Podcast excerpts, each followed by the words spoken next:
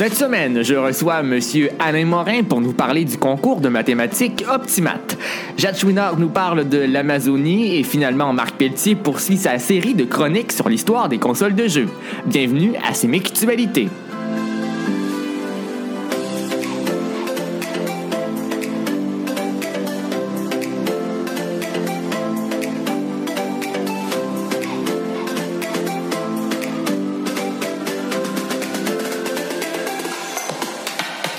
Bonjour, Monsieur Morin.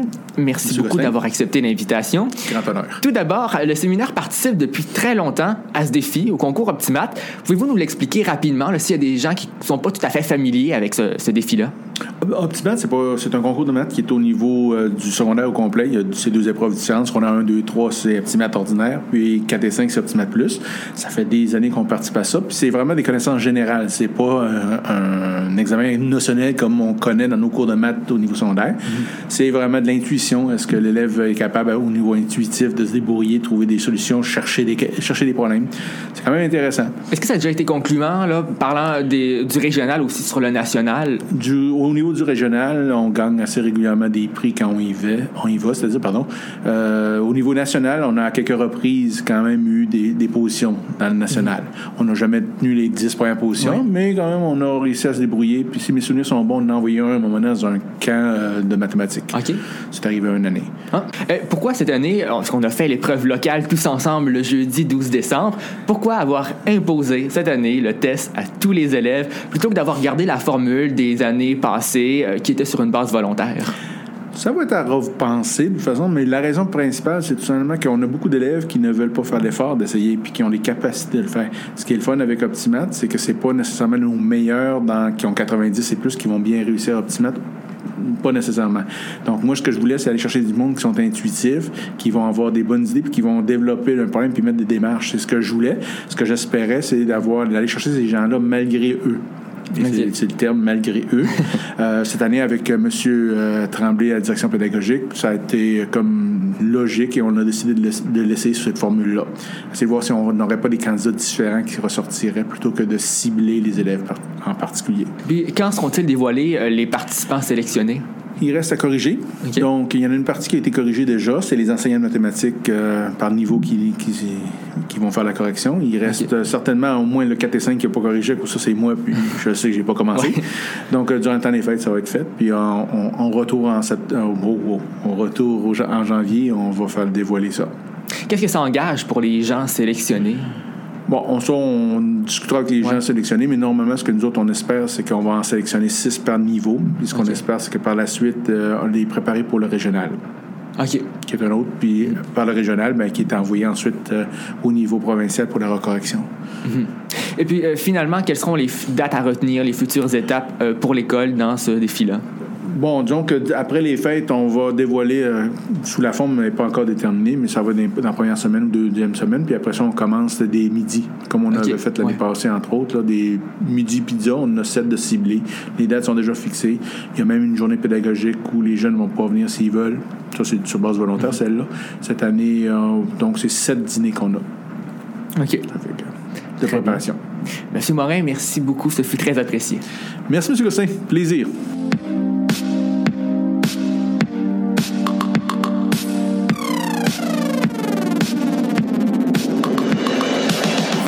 Écoutez Sémictualité avec Vincent Gosselin, Marc Pelletier, Jade Chouinard et Noémie Vachon.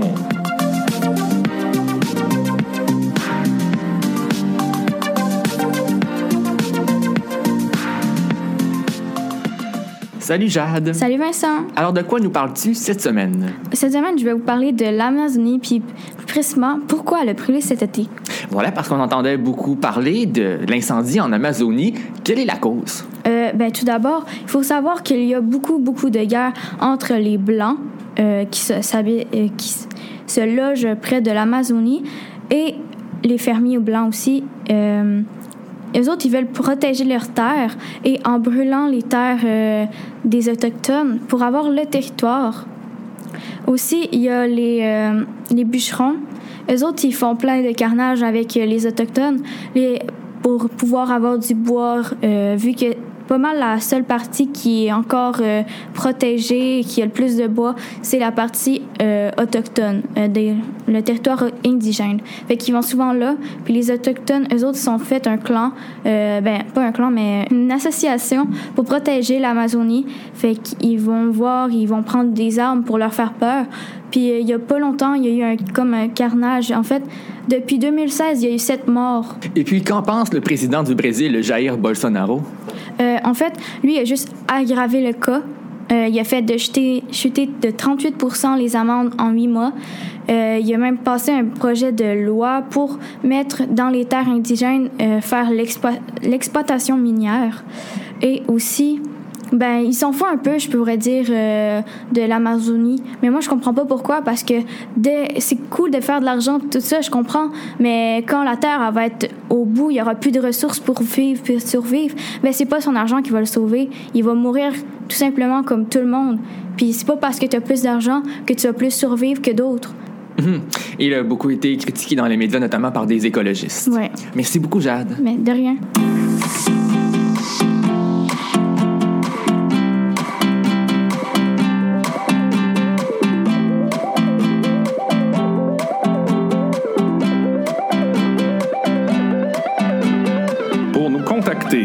Écrivez-nous au balado@sdec.éducation ou sur notre page Facebook SDEC Média.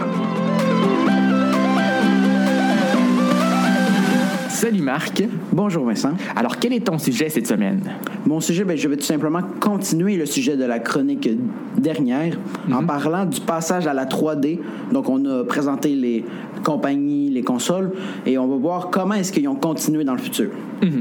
Débutons par les consoles. Par exemple, si on prend la compagnie Sega, Oui, eh bien, euh, il y a euh, la Saturn et la Dreamcast qui sont les dernières de, de Sega. Donc, euh, il n'y en a plus d'autres consoles. Et euh, je vais vous... et donc, en gros, pourquoi? Eh bien, je vais vous l'expliquer plus tard quand on va parler des jeux dessus. Pour l'instant, je vais plutôt vous expliquer que euh, Sat- Dreamcast est sorti avant Saturn euh, et que euh, ça- c'était quand même populaire, oui, mais que beaucoup de gens ont été déçus. Euh, et ça, on va vous l'expliquer plus tard. euh, c'est ça. Euh, du côté de Nintendo maintenant?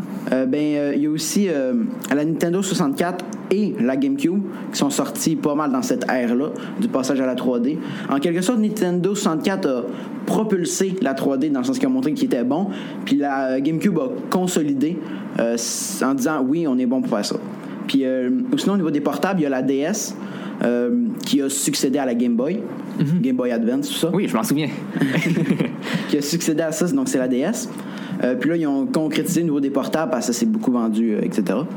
Euh, et faisant un parallèle, il y a une histoire très que peu de gens connaissent à propos de, de Sony.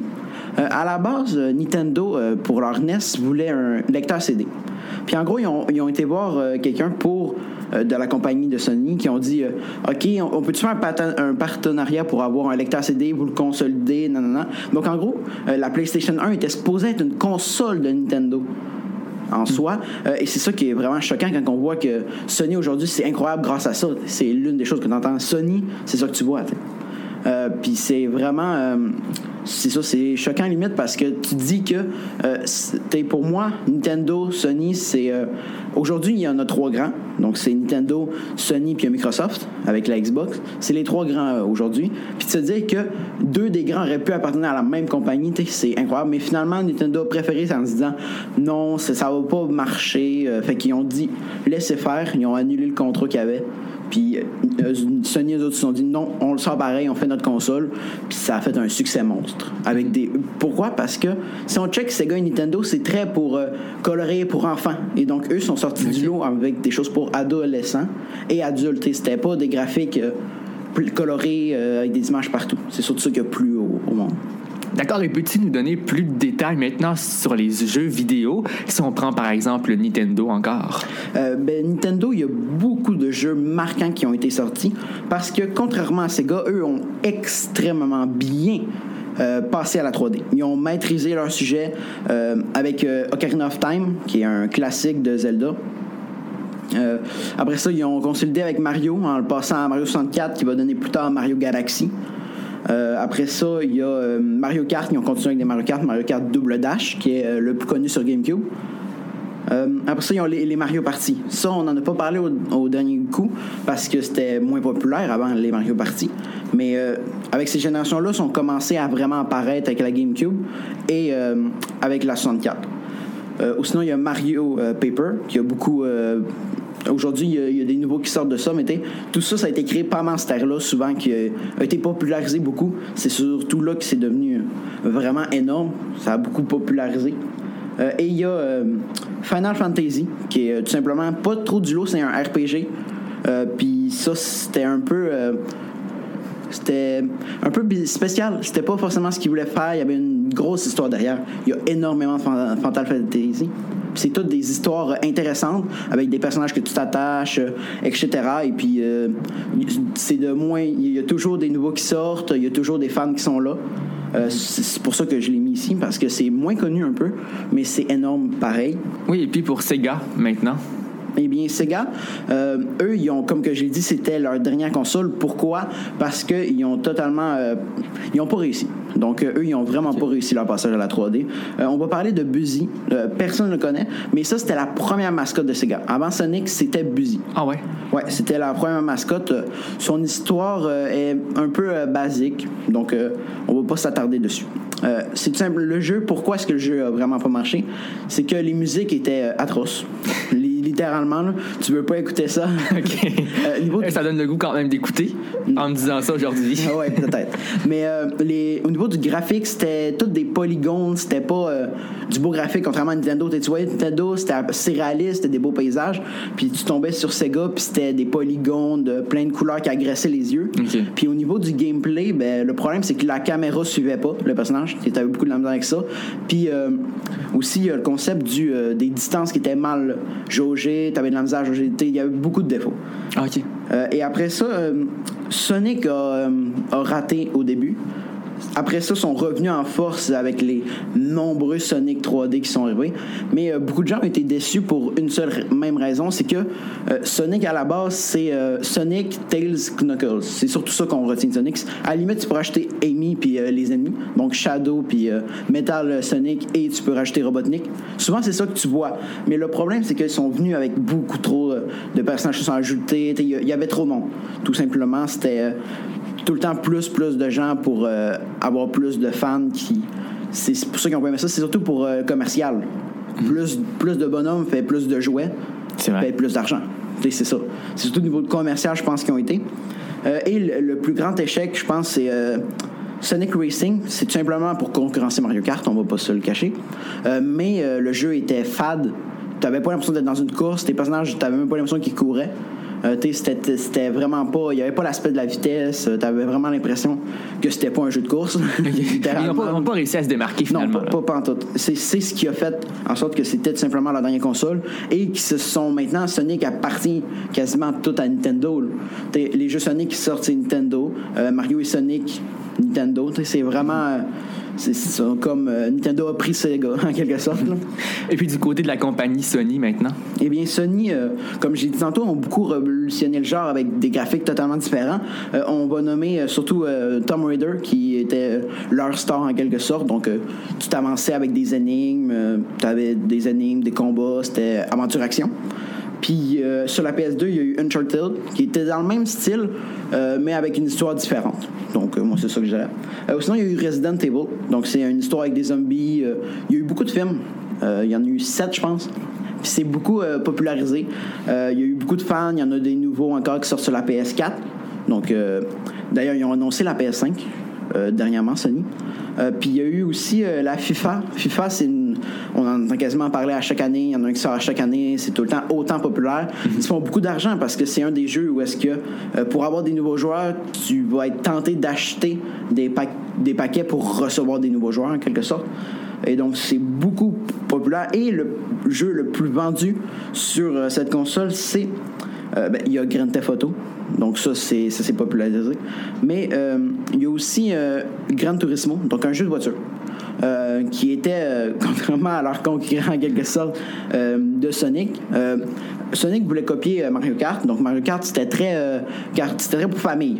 Alors ouais. que eux sont arrivés avec quelque chose de, de réaliste, vraiment. tu avais des, ça avait l'air réaliste. T'avais limite l'impression de conduire réellement une auto. à part, le- ben, à part le fait que c'était- t'as une manette, c'est pas du tout la même chose qu'un volant. là. Mais en général, quand tu jouais, tu avais des problèmes quand tu voulais faire des virages serrés. C'était pas comme Mario Kart où est-ce que c'est très. c'est- on va pas se mentir, Mario Kart, si tu joues avec tes amis, c'est facile à jouer. Alors que ça, il y avait beaucoup de techniques différentes. Et puis finalement, la prochaine fois, tu poursuis ta série de chroniques? Euh, oui, euh, ben, je veux tout simplement vous parler de aujourd'hui, qu'est-ce qu'il y a. Et euh, peut-être dans le futur, par exemple, je vais sûrement vous parler de la PlayStation 5, comme que j'ai parlé tantôt. On va aussi, je vais aussi parler de- des nouveaux Sonic. Il y, a des, il y a eu un Sonic récemment qui mélangeait la 3D et la 2D. Euh, donc, sont un peu retour aux sources. Ces derniers temps, euh, il y a beaucoup de retours aux sources qui ont été faites sur la Wii. Très bien, Marc Pelletier, merci beaucoup. En terminant, nous souhaitons une très bonne retraite à M. Dolbeck de la part de toute l'équipe de Sémictualité. Profitez-en bien. Alors voilà, c'est ce sur quoi se termine notre émission pour cette semaine et cette année. Nous vous souhaitons de passer de très bonnes fêtes avec vos amis, votre famille. Revenez-nous en forme en 2020. Joyeux Noël, bonne année tout le monde.